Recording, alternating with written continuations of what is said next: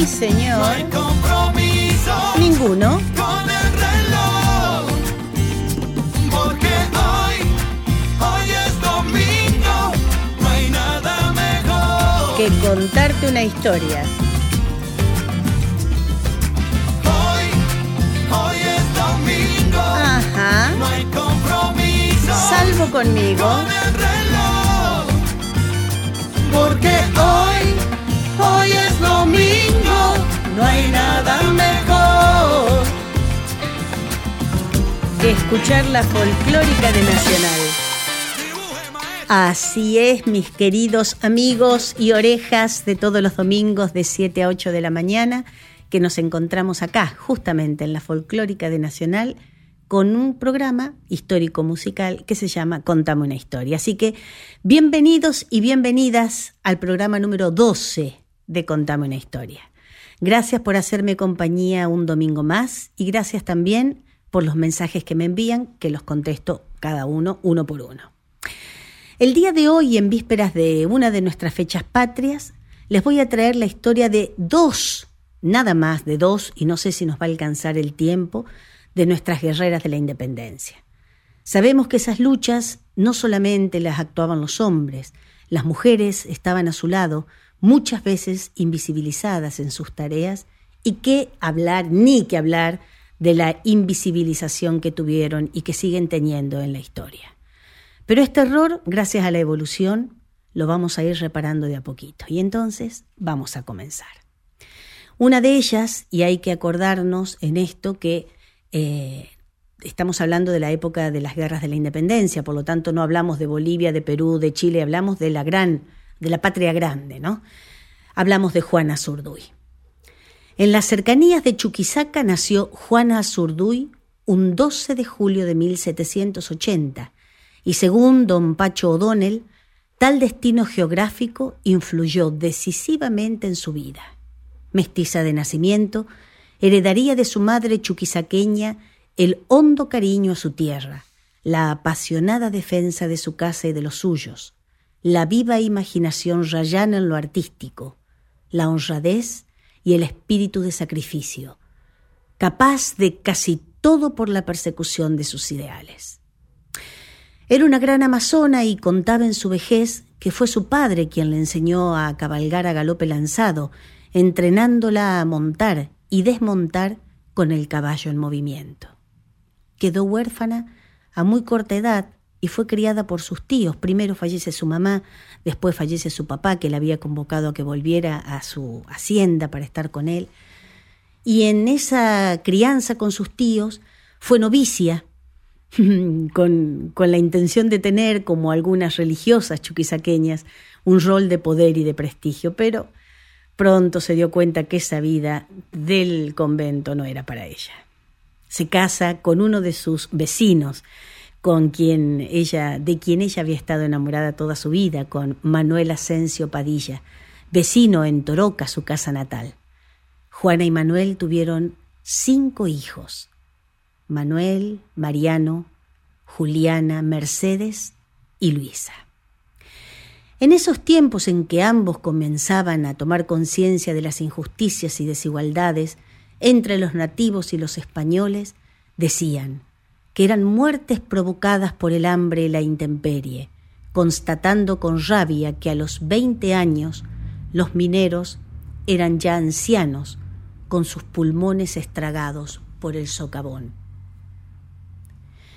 Padilla se postula para un cargo público con, con, todas sus ansias de corregir con esto tantas injusticias con su pueblo, pero al no ser de puro linaje español, tal propuesta es rechazada. En septiembre de 1810, Cochabamba se levanta contra el dominio español y como no podía ser de otra manera, estaba allí el matrimonio Padilla. Juana no iba a quedarse en su casa esperando a su marido, esa no era la tarea que ella creía y quería tener.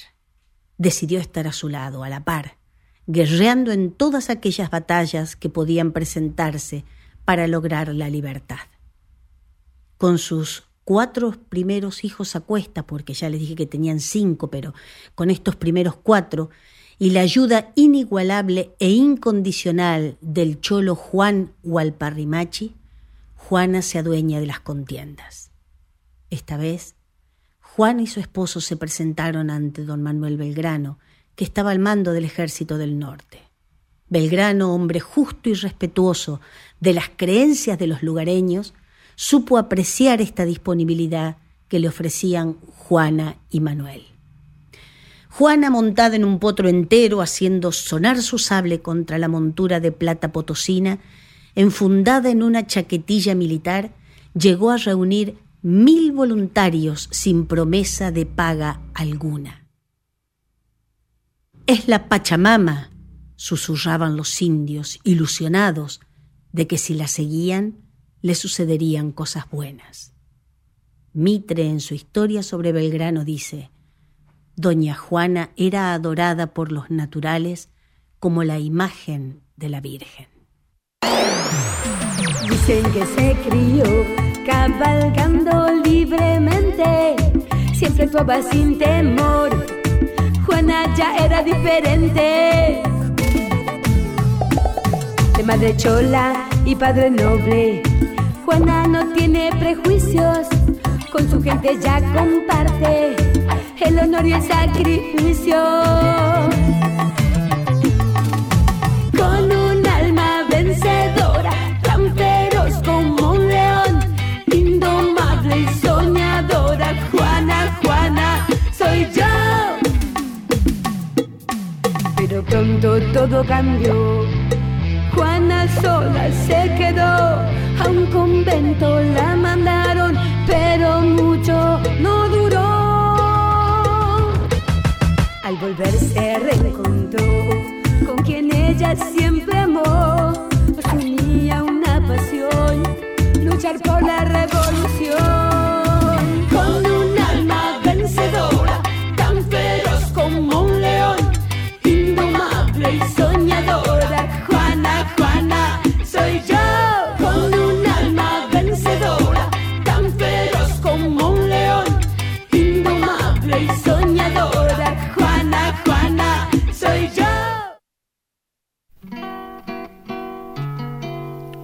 alba ya estaba Belgrano alertando a su soldado.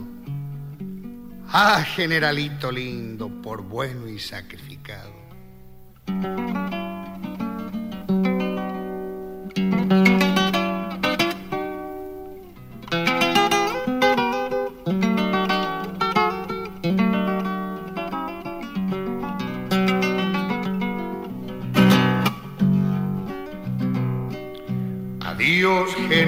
Belgrano,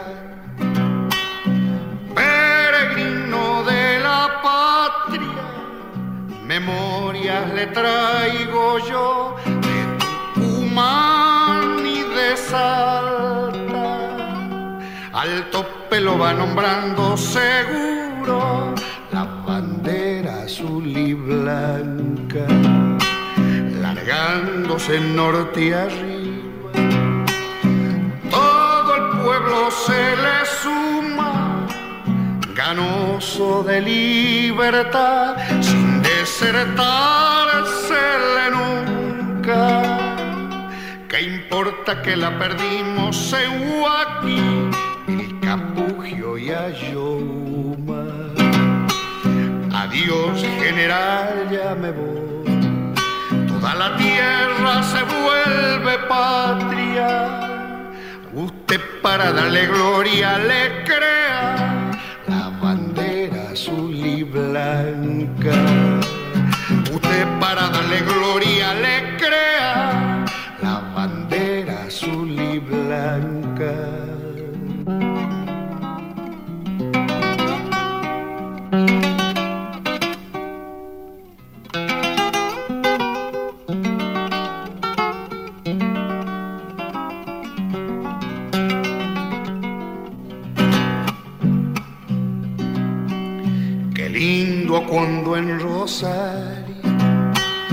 Junto casi a las barrancas, vecinas del Paraná, su bandera desplegaba. El sol alto de febrero marcando los caminos de la patria. Se acuerda cuando el relevo el gobierno le mandaba y en la posta de Yata con San Martín se abrazaba. Qué lindo que se amistaran dos hombres entendiéndose sus almas. Adiós, general, ya me voy. Toda la tierra se vuelve patria. Usted para darle gloria le crea la bandera azul y blanca. Usted para darle gloria le crea la bandera azul y blanca. Juan y su esposo participaron de la revolución de Chuquisaca en el 1809, de la de Cochabamba en 1810. Se unieron al ejército auxiliar del norte a las órdenes de Balcarce I, que no los reconoció, y después de don Manuel Belgrano. Estuvieron en la derrota de la batalla de Huaki en el 1811.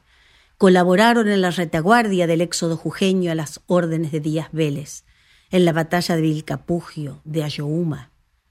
Vinieron luego el combate del Cerro de las Carretas, en donde se pierde una de las personas más queridas e importantes del grupo, Walparrimachi, quien da su vida para salvar la de su protectora. Más tarde vendría la guerra de Villar y el ataque al Cerro Potosí. Gracias a estos logros militares, Juana es nombrada por Pueyrredón, en ese momento director supremo de las Provincias Unidas, teniente coronel, lo que hoy diríamos tenienta coronela, ¿no? Tenienta coronela. Pero a pesar de ello, las promesas de enviar tropas de refuerzo y víveres y armas al norte por parte de Buenos Aires nunca se cumplió. Así que muchos de los hombres de Padilla desertaban o vendían información para poder sobrevivir. Uno de estos hombres fue Manuel Obando, quien, vendiendo la información al general español Aguilera, le dice dónde estaba asentado el campamento revolucionario. Fue ahí, fue en Villar, que Manuel es derrotado definitivamente y decapitado, exhibiendo su cabeza en una pica en la plaza de la laguna. Ante la muerte, la fatal muerte de su esposo, la cefalía del grupo de criollos con respecto a un jefe respetado y reconocido por todos, Juana se presenta ante un hombre que tanto Manuel como ella admiraban, don Martín Miguel de Güemes. Este la recibe calurosamente sabiendo la clase de guerrera y de mujer que se incorporaba a su montonera. Cuando el caudillo muere un 17 de junio de 1821, Juana no solamente decae militarmente, sino también cae en la pobreza. Solicita al gobierno de Chuquisaca la devolución de sus tierras y de sus bienes que habían sido confiscados anteriormente justamente por ser ella y Padilla rebeldes, pero solamente le entregan una propiedad que con el tiempo tiene que malvender para poder sobrevivir. Bolívar la va a visitar a su, a su rancho y le concede una pensión más o menos digna, la cual cobra solamente durante dos años. Sus últimas horas las pasó en una humilde casa de la calle España al 218, acompañada de un niño desvalido, corto de entendedera, un, un, chico que ella había, si se quiere, adoptado, que se llamaba Indalecio Sandy. ¿Cuándo muere Juana? Muere un 25 de mayo. Y cuando el niño se dirige, ya hecho un mozo, se dirige a las autoridades de Chuquisaca reclamando las honras fúnebres, el mayor Taborga le dijo y le responde que nada se haría pues estaban todos muy ocupados en la conmemoración de la fecha patria. Solo Indalecio acompañó los restos de doña Juana, que fueron sepultados, mira lo que son las cosas, en una fosa común de indigentes. Hubo algo en esa guerra que doña Juana jamás pudo asimilar, dice Pacho O'Donnell, que el grueso de las tropas realistas estuviese compuesta por americanos como ella. No solo la soldadesca, sino también muchos de sus oficiales.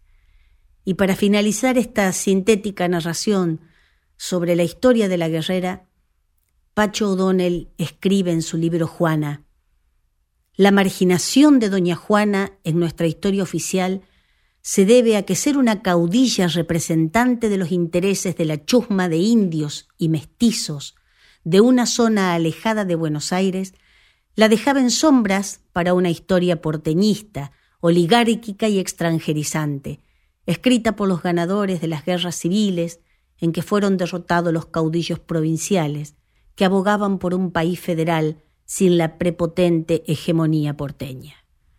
El justiciero homenaje que aún se le debe a la memoria de Juana Zurduy se diluyó aún más por tratarse de una mujer que contradijo el papel que nuestra historia machista asigna a las mujeres de aquellos tiempos. Bordar banderas, donar alhajas, prestar el piano para el himno, esperar al esposo prócer. Tampoco se ha destinado ni una página a la memoria de las amazonas que guerrearon a sus órdenes, cubriéndose de gloria a la par de la nombrada, arremetiendo con el mismo ímpetu y desangrándose por los mismos plomos y los mismos aceros que los hombres. Allá ese Martín Güemes, barba florida y entera, con sus gauchos infernales defendiendo la frontera.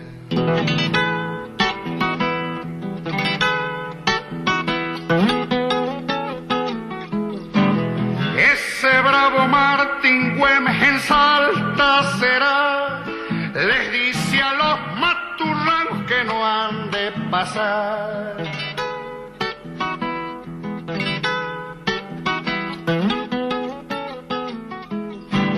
Con sus gauchos fronterizos el norte guardó, los tuvo a los godos locos cuando les cayó.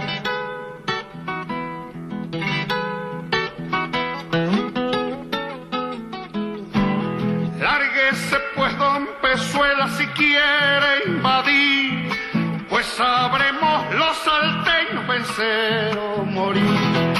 Chacarera, chacarera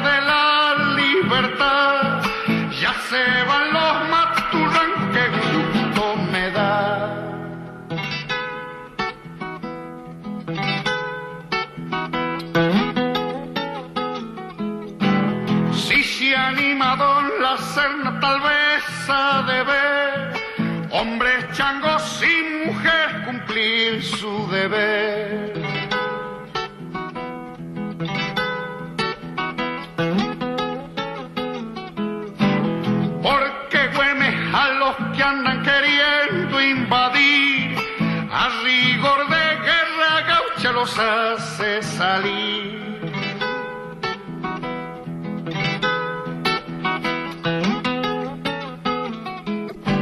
No queremos que nos mande la reina ni el rey. Somos libres y tenemos la patria por ley. Chacarera, chacarera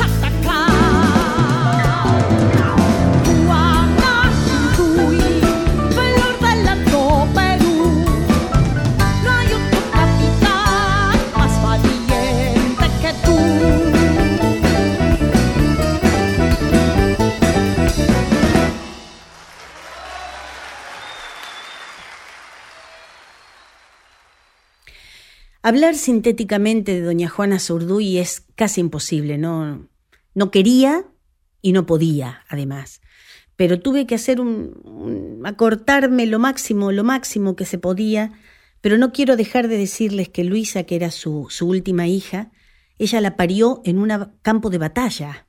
Mientras estaban batallando su, su marido y sus amazonas y sus criollos, este, ella empezó a sentir los dolores del parto y se fue atrás de una carreta y la pare a la hija atrás de la carreta en plena batalla, que después deciden eh, don Manuel Asensio Padilla, su esposo y ella, dejarla en manos de una, de una aborigen, de una originaria de, de apellido Condorcanqui, para que la cuide, para que no tenga la misma suerte que sus hijos anteriores. Los cuatro mueren de malaria. Así que es muy triste la historia de Juana. Yo les recomiendo, si quieren leer la historia de Juana Zurduy, que lean la historia escrita por Pacho Donnell, que es un, el libro escrito por Pacho Donnell de Juana, que es una maravilla. Se llama así, Juana. Y la siguiente historia de la siguiente mujer guerrera es eh, tiene muchas, muchas caras. ¿Por qué? Porque no solamente vamos a reivindicar la, la situación o el estado de, una mujer, de las mujeres, la condición de ser mujer en la historia eh, y guerrera además, fue madre, fue esposa, fue eh, soldado o soldada, pero también es la madre de la patria. Y la otra cara importante de esto es que a nosotros, los argentinos y las argentinas, parece que nos hubieran parido en la bandina, porque nadie reconoce sus ancestros negros. La negritud en la Argentina es importante de saber que existió y que todavía existe, y saber que nuestros ancestros hubieron o, han podido ser negros, en vez de darnos vergüenza nos tendría que dar un gran honor, ¿no? Porque ellos también hicieron la patria. Y mira lo que son las cosas. María Remedios del Valle, que sobre ella voy a hablar ahora, es considerada la madre de la patria y es negra. En el Río de la Plata las mujeres de todas las clases sociales cumplieron un rol primordial durante la experiencia revolucionaria y también durante la militarización que acompañó este proceso.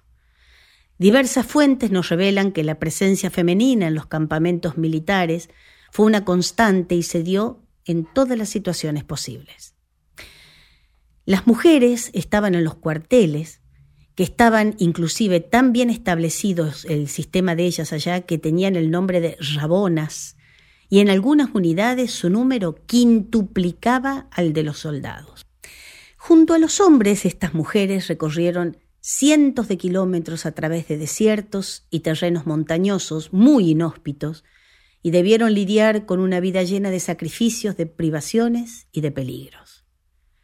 Ellas debían contar con una energía particular y una valentía que, de acuerdo a las concepciones de la época, se les reclamaban al hombre. En este sentido, María Remedios es una excepción, en tanto que fue una mujer identificada simultáneamente con particularidades masculinas y femeninas, es decir, como valiente y como maternal. Lo masculino, si se quiere, por lo valiente, el que escribió esto, cuando yo lo saqué, lo puse entre comillas porque, bueno, razones obvias, las mujeres también somos valientes. Quienes creen que nuestra raíz tiene un linaje puramente blanco o español o europeo, para hablar de una manera más genérica, están equivocados. Estos eh, somos sujetos de representaciones estereotipadas o blanqueadoras que los términos este, invisibilizan de la historia nacional. Así como formalmente tenemos un solo padre de la patria entre tantos hombres que han hecho nuestra historia y que le corresponde ese, ese cargo a don José de San Martín, también tenemos una madre de la patria, la negra María Remedios del Valle. Y digo negra para aclarar, valga la repugnancia, como decía y dice una amiga mía. No se conoce una fecha exacta del nacimiento de María Remedios, pero eh, se considera que fue entre el 1766 y el 1767 en Buenos Aires. Participa atendiendo, asistiendo a un regimiento criollo durante la segunda invasión inglesa al Río de la Plata y luego del 25 de mayo de 1810, cuando don Manuel es convocado a, liderar, a mandar el ejército del norte y don Manuel va hacia el norte para frenar la avanzada de los godos justamente por aquellas tierras, ella junto a su esposo marcha con don Manuel. Su esposo y uno de sus hijos, que era su hijo natural, y otro hijo que era adoptivo de ella. Se incorpora a dónde? A la compañía de artillería del regimiento de la patria. Con este regimiento estuvo batallando, valgo, valga otra vez la redundancia de palabras, pero estuvo batallando en la batalla o estuvo guerreando en la batalla de Huaki y con anterioridad a producirse la batalla de Tucumán, le solicita a don Manuel que le permitiera ser parte de la primera línea de batalla atendiendo a los heridos.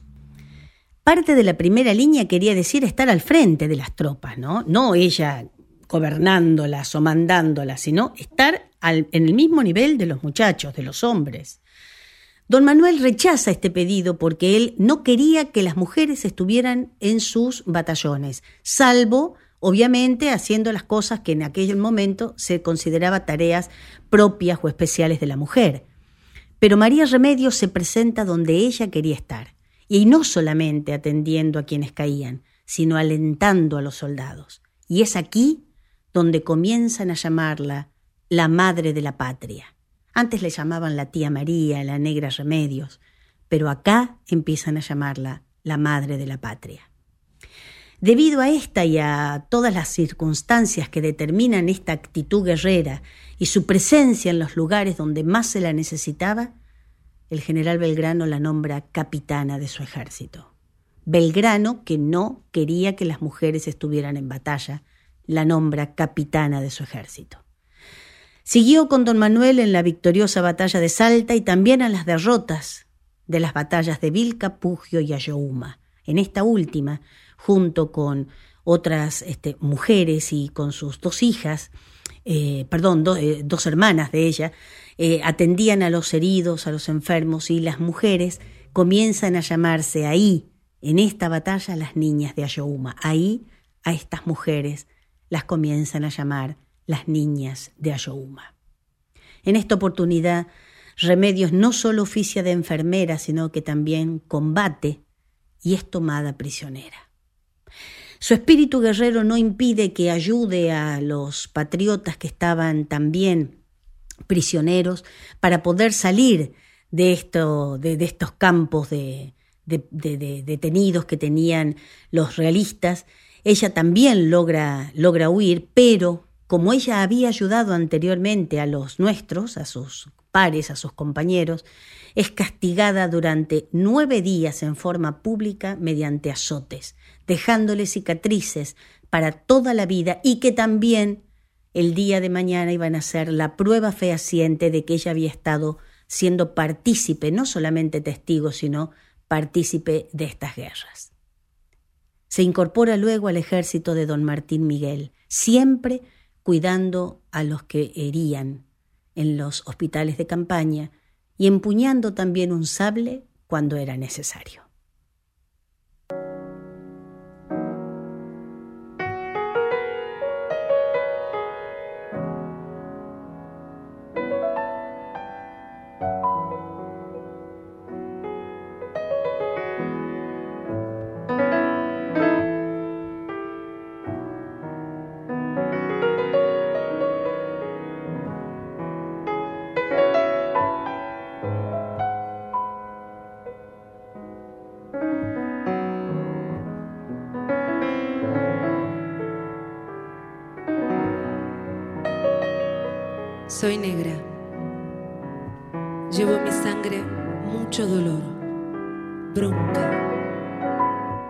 Sobre todo una urgencia que me quema, que me da coraje y que marca mi rumbo.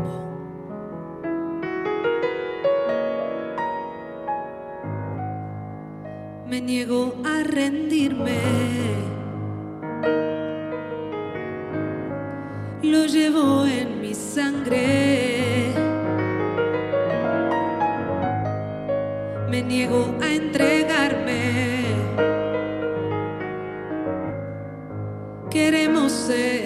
Ser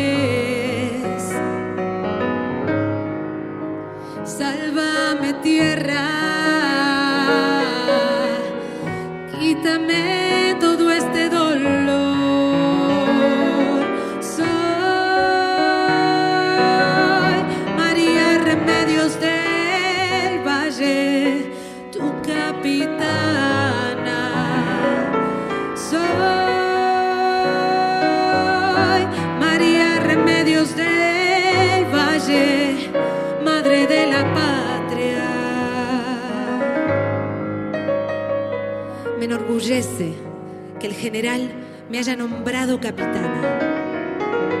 Soy la única mujer que acepta en el frente. Pero más me alimenta, me consuela y me empodera que mis guerreros, mis hermanos, me llamen madre de la patria. Entre derrotas y victorias ríos y montañas, entre la vida y la muerte. Es mi herencia que no calla. Y una vez más, nuestras voces levantar.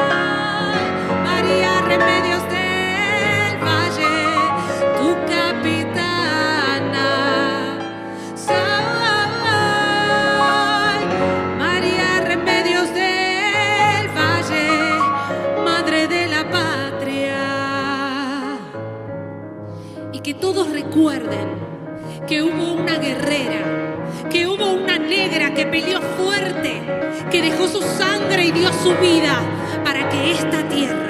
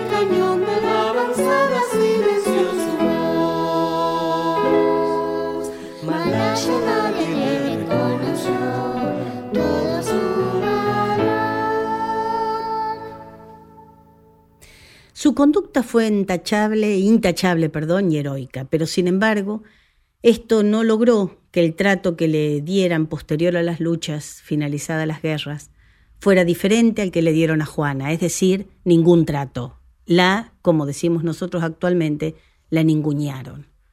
Regresa a Buenos Aires y comienza a tratar de sobrevivir. ¿De qué manera? Mendigando. Nada le había dado ni otorgado el gobierno por su presencia en las luchas y por su, su constante eh, guerrear por la independencia. Se decía que iba a, las, a los atrios de las iglesias de San Francisco, Santo Domingo, San Ignacio, y que en la hoy llamada Plaza de Mayo, antes Plaza de la Victoria, iba ella, como digo, iba María Remedios a vender tortas fritas, pasteles o empanadas o simplemente a mendigar. Se dice que allá por 1826 solicita una pensión para terminar, para acabar su vida cansada, después de los servicios que había prestado a la patria junto a la vida de su esposo e hijos. Pero esta solicitud fue rechazada. Ya vamos a ver un poquito más adelante todo lo que sucede cuando ella solicita esta pensión. Se hacía llamar la capitana y mostraba las cicatrices que yo les decía en el bloque anterior, que era lo único que le había dejado la guerra. Y entonces esto, más la mendicidad, más la facha que podía llegar a tener, más la, la recontra, recontra pobreza en la que vivía, y esto de hacerse llamar capitana hizo que mucha gente que la escuchara creyera que estaba hablando una loca.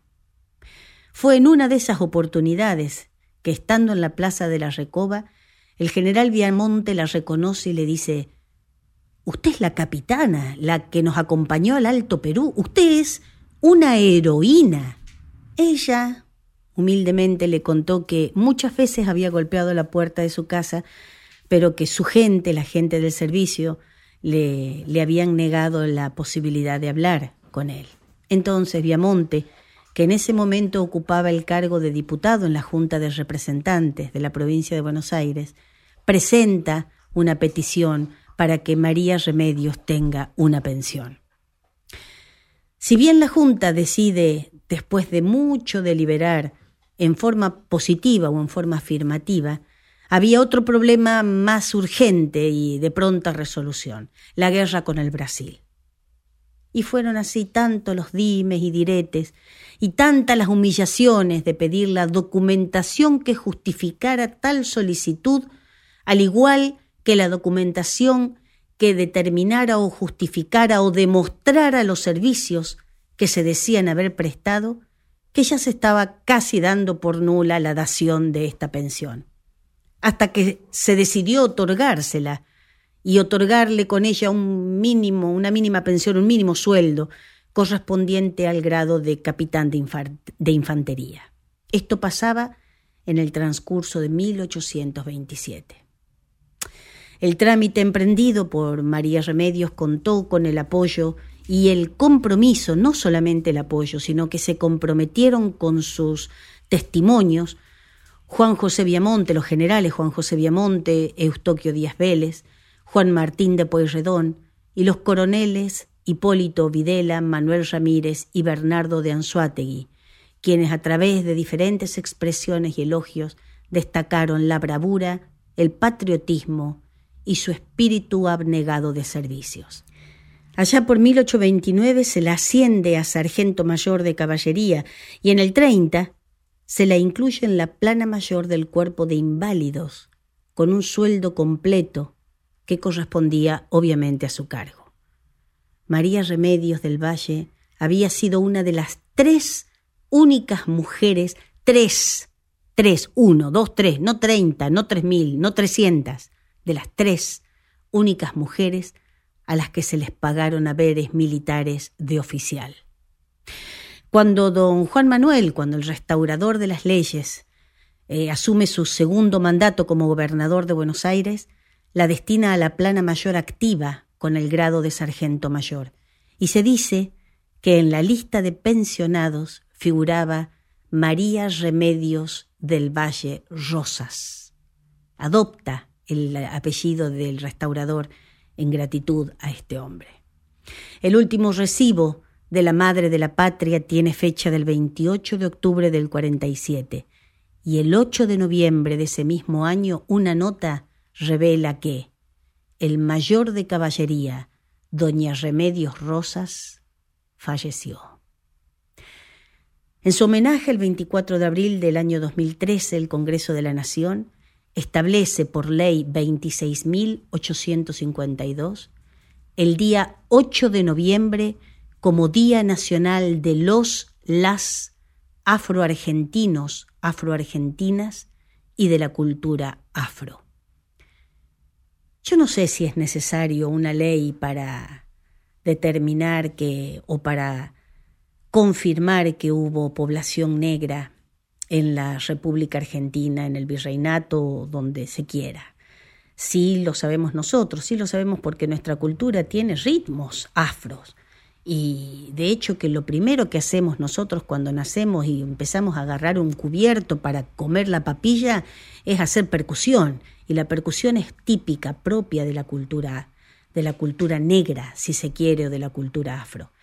Lo que sí sabemos nosotros es que hubo una humillación eh, absoluta respecto eh, del pueblo negro, de la raza negra acá en la Argentina, hasta el día de hoy, que, bueno, gracias a Dios vamos teniendo de a poco las reconsideraciones del caso, y que nuestra madre de la patria, María Remedios del Valle, Rosas, si se quiere, eh, era negra. Así que, bueno, con esto hemos terminado porque tengo algunas cosas maravillosas para leerles, pero son datos extras, ¿no?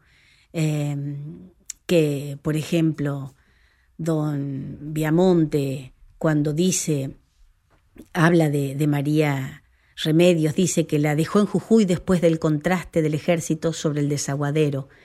Infiero las calamidades que ha sufrido, pues manifiesta las heridas que ha recibido no puede negársele un respeto patriótico. Es lo menos que puedo decir sobre la desgraciada María de los Remedios, que mendiga su subsistencia. Esta mujer es realmente una benemérita. Es decir, ya no lo decíamos o no lo decimos nosotros pasado el tiempo, lo dice la misma gente que peticionó y fundamentó el por qué se le tenía que dar a la madre de la patria una pensión.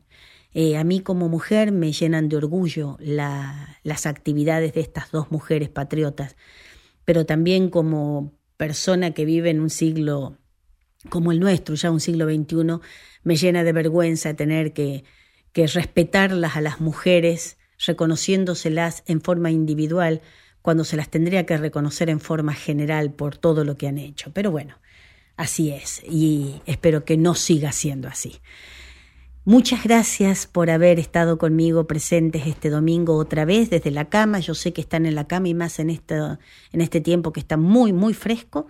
Así que desde la cama escuchen la folclórica y sigan escribiéndome a info.yamilacafrune.gmail.com Info yamilacafrune.gmail.com y va a ser para mí un placer no solamente leer los eh, mensajes que ustedes me mandan, sino poder decirles pronto, muy prontito, por dónde o cómo pueden hacer para volver a escuchar nuestros programas, porque los vamos a subir como podcast, así los escuchan en el momento y en el horario, el día y la hora en que les sea más conveniente. Será, si Dios quiere, hasta el próximo domingo a las 7 de la mañana por la 98.7, la folclórica de Nacional. Y recuerden, seguir cuidándose y que, y que el cobicho está a la vuelta de la esquina.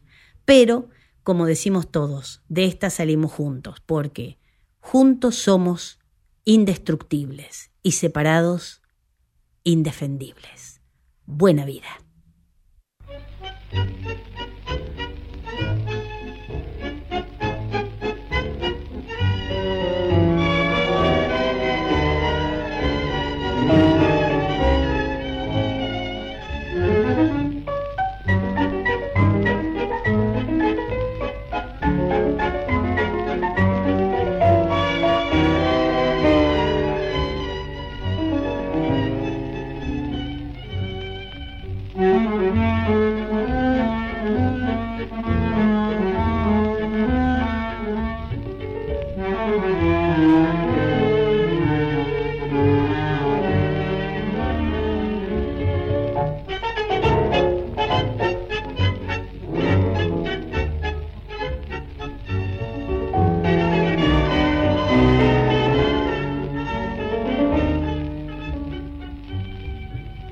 Llamaba María Remedios y en el barrio San Telmo nació. Fue guerrera de la independencia y en trances heroicos su arrojo mostró. Hubo amores con un arribeño, buen sargento riojano de ley, que en la noche de su casamiento moría en la iglesia cercana al virrey. Después de unos años del triste recuerdo, marchó de su patria con un batallón. Y aquellos amores del pobre sargento se fueron borrando de su corazón. Igual que un soldado vistió desde entonces, con botas espuelas y gran chiripá. Y fue prisionero de los realistas en la residencia de la libertad.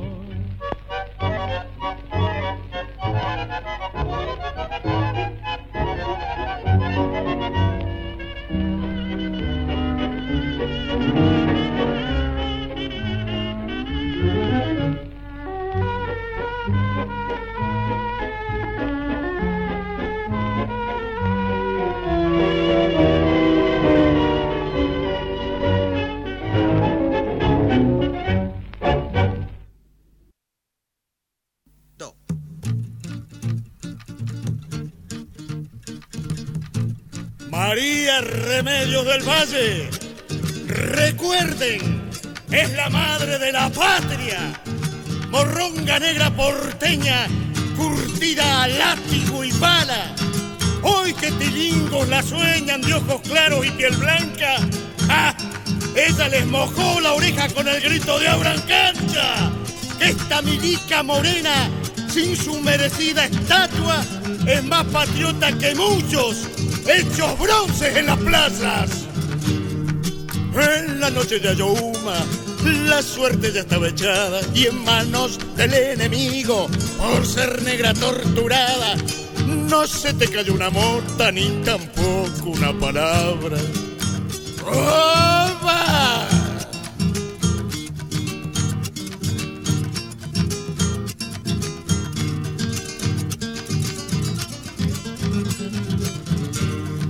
Al llegar a capital, por entrevero y batallas, murió tu hijo y tu marido, y el entenado caramba, siempre de luto tu piel, pero azul blanca tu alma, ni la misma morenada recuerda tu vida y lucha, salvo el cándome que escucha, olor de antigua llamada, todo sigue la gran pucha, como si no pasó nada.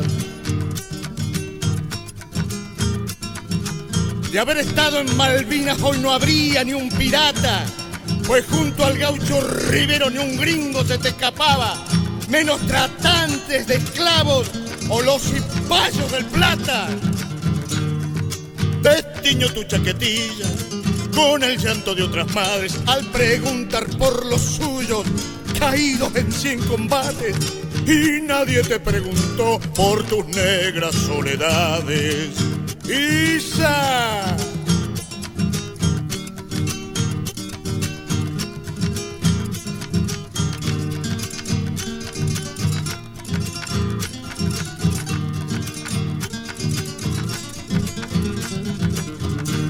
Menos mal que Juan Manuel te encontró aquella tarde y te puso su apellido para no seguir mendigante, pero en el 47 la muerte vino a llevarte.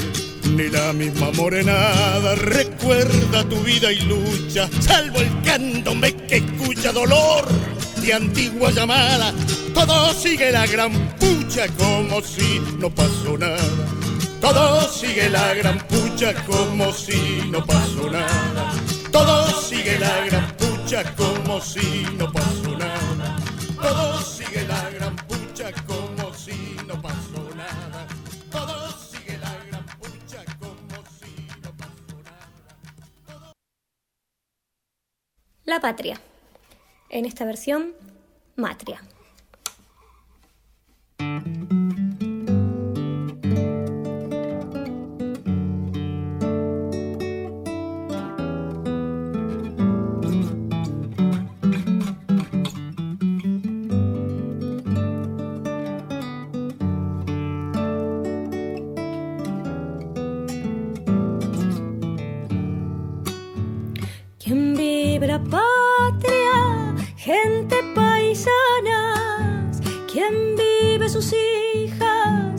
Americanas.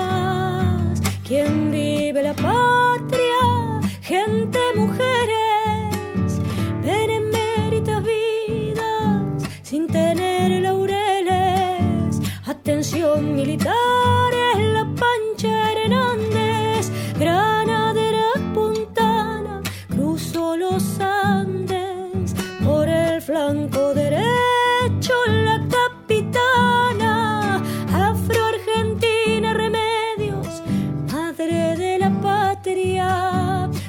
Protección por